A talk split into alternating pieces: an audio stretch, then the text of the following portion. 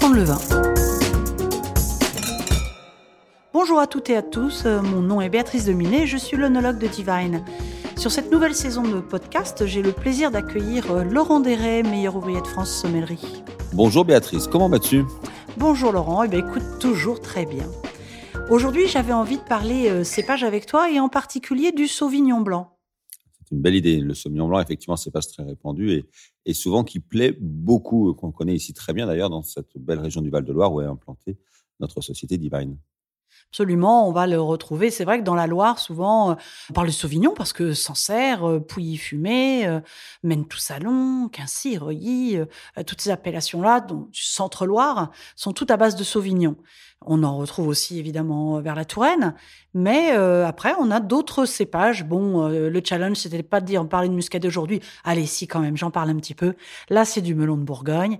Ensuite, on a du chenin vers l'Anjou, mais c'est vrai que le Sauvignon se retrouve à partir de la Touraine et vers la partie centre-Loire.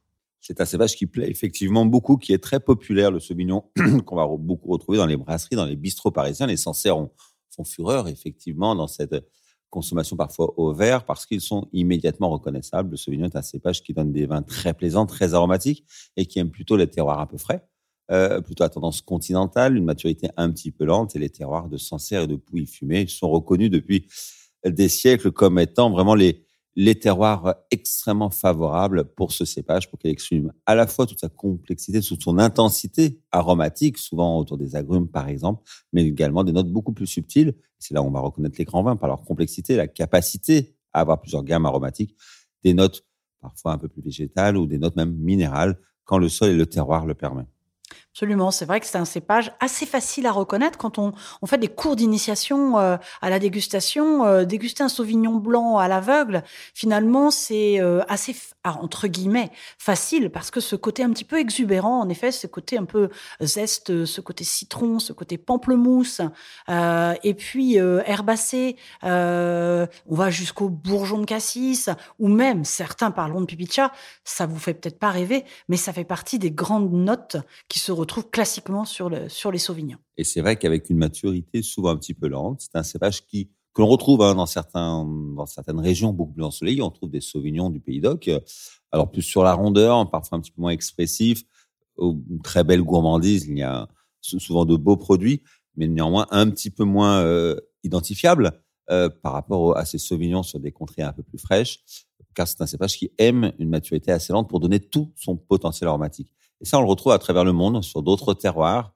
Et euh, aussi bien, on va le retrouver euh, en Amérique du Nord, du Sud, on va le retrouver en Afrique du Sud, euh, beaucoup de Sauvignons, mais surtout, le terroir de Marlborough, sur l'île du Sud de la Nouvelle-Zélande, est sûrement aujourd'hui l'un des plus grands terroirs de Sauvignon connus au monde, qui, dans ces dernières décennies, a connu un développement incroyable, un terroir un petit peu différent des nôtres, plus vanté par le détroit de Cook, qui amène un, un climat très vanté, une maturité finalement très très lente avec les, brouillards de cette région et qui va donner un développement aromatique beaucoup plus euh, fruit exotique ou le fruit de la passion. Parfois la mangue domine complètement. Donc, mais de la même manière, ça nous donne un, ça montre bien qu'on est sur un cépage extrêmement aromatique et puis avec une belle vivacité en bouche. Hein. C'est des, des, des, cépages qui, par leur acidité, cette tension en fin de bouche, nous permettent de très beaux accords mésémiens à la table. C'est aussi pour ça qu'ils sont appréciés.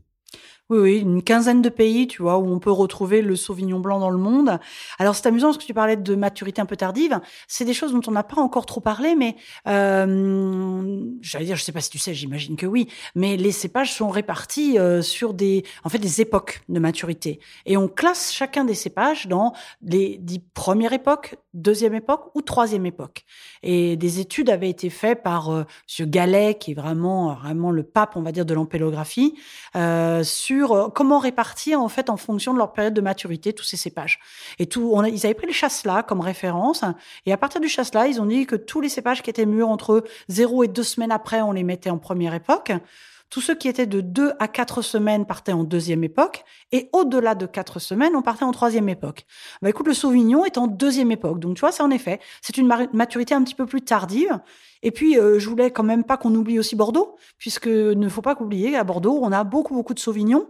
Euh, pas toujours seul, presque jamais seul, parce qu'à Bordeaux, on est plutôt en assemblage, mais ça reste quand même un cépage important dans le Bordelais. Et à Bordeaux, reconnu dans certains grands crus classés, comme on l'a sur Pessac-Léognan. Il hein, faut pas oublier, tu as bien raison de le rappeler, que les grands graves les grands Pessac léoniens, grands crus classés de Bordeaux, qui font des vins exceptionnels, très différents de ceux du Val-de-Loire, sont souvent avec une dominante de Sauvignon. Et le vignoble bordelais sait nous faire aussi des, des vins blancs plus vifs, plus faciles, plus légers, plus secs, euh, qu'on connaît dans l'entre-deux-mer, par exemple, mais où là, le Sauvignon est également très présent, toujours avec cette trame très aromatique et un petit peu tendue en bouche. Et puis, euh, si on termine sur cette idée du Bordelais, bien sûr, présent aussi euh, chez les liquoreux, avec le sémillon. Et là, le sauvignon va servir de, euh, je dirais, son support acide qui va donner un bel équilibre par rapport à la sucrosité qu'on récupérera sur les sémillons.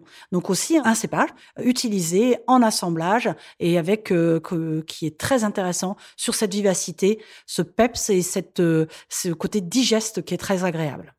Eh ben, on voit bien là tout l'intérêt de ce cépage, très connu, très reconnu, très apprécié. Voilà pourquoi on le retrouve partout dans le monde et qu'on continuera à l'apprécier à nos tables, parfois à l'apéritif, parfois en accompagnant des poissons. On va se servir de son potentiel aromatique et, et de sa fraîcheur en bouche pour euh, accompagner notre belle gastronomie. Bon bah écoute, euh, je sais pas toi, mais ça m'a donné envie d'aller boire un verre de Sauvignon. Donc euh, on se retrouve bientôt et bonne dégustation à tous. À bientôt Béatrice.